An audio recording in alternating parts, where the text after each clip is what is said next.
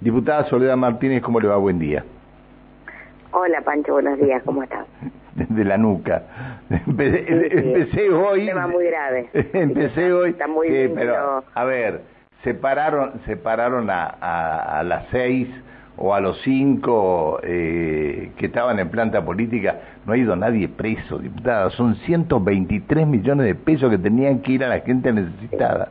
Bueno, pero es, es para hablar otro día este tema este, no, no, no quiero. Y aparte apareció en la, la, en la página web Minuto, Minuto Neuquén o Minuto Uno, Minuto Neuquén, publicó algo que sucedió hace un tiempo atrás en, en una sucursal bancaria donde tuvieron que, que, sacar a tres empleados de esa sucursal bancaria porque había pasado algo similar.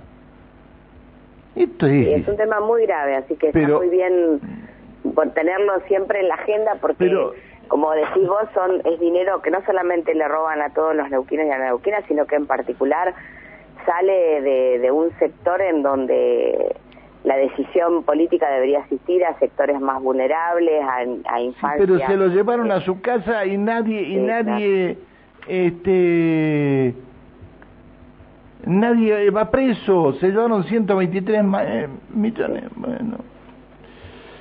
Este, ¿Qué le vamos a hacer? Bueno, diputada, eh, cuando estaba leyendo eh, el material suyo ayer que me mandó Alejandra, eh, Alejandra Pérez me refiero, este, porque nosotros tenemos a Alejandra también aquí. Alejandra, sí, me, me llamó la atención y dije, más vale prevenir que curar, ¿no?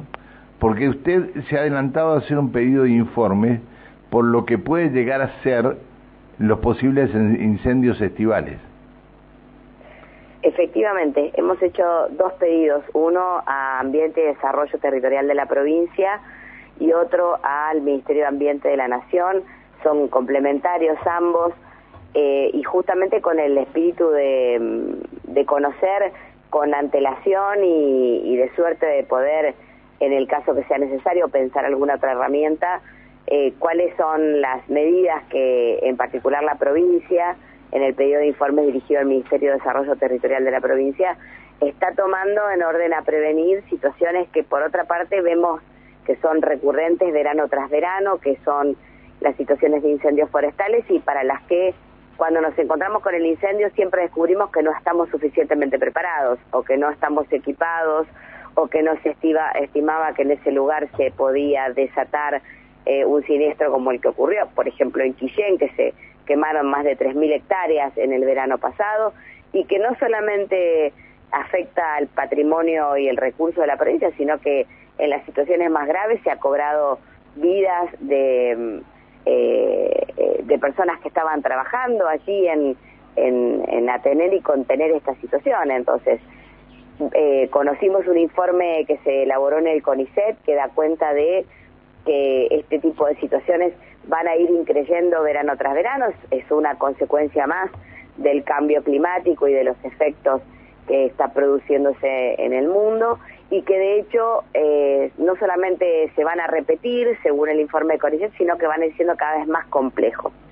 En ese contexto queremos conocer qué acciones está tomando la, la provincia, habida cuenta que estamos terminando agosto, ya empezamos a transitar eh, los meses de primavera y, y, este, la sequía, si bien ha habido eh, nieve y lluvia en cordillera, pero también ahí cae informado que, que no se han llegado a los niveles históricos de de, eh, de, reservas de agua, entonces la sequía, el aumento de la temperatura. Queremos saber qué se está haciendo para que no nos pase lo que han ocurrido en los últimos veranos. Bien. Eh, pensar que se anunció la compra de, aviones hidrantes, ¿se acuerdan? Hace muchos años atrás anunció, ¿no?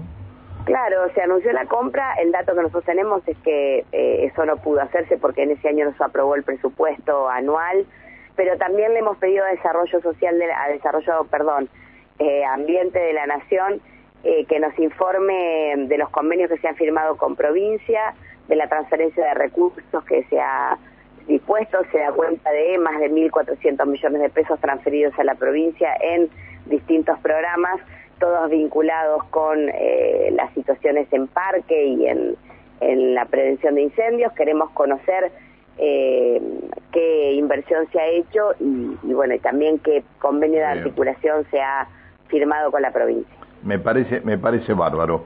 Puede ser, puede ser que lo pueda, este, que le, que le respondan, ¿no? Aunque eh, de acuerdo a la información que tenemos, eh, la provincia cerró con números en rojo la primera mitad del año. Los ingresos y gastos totales al 30 de este año dejaron un déficit de 5 mil millones de pesos.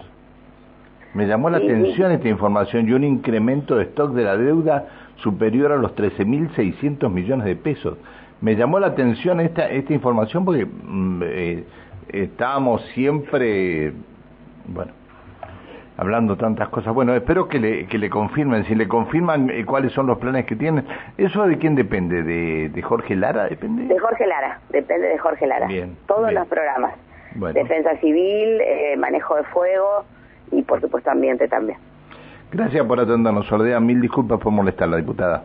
No, por favor, buenos días, Pancho, a todo el equipo y a la audiencia. Que siga muy bien, hasta siempre, buen día. Más vale prevenir que ocular, está bien que venga el, el pedido de informes ahora, ¿no? Pero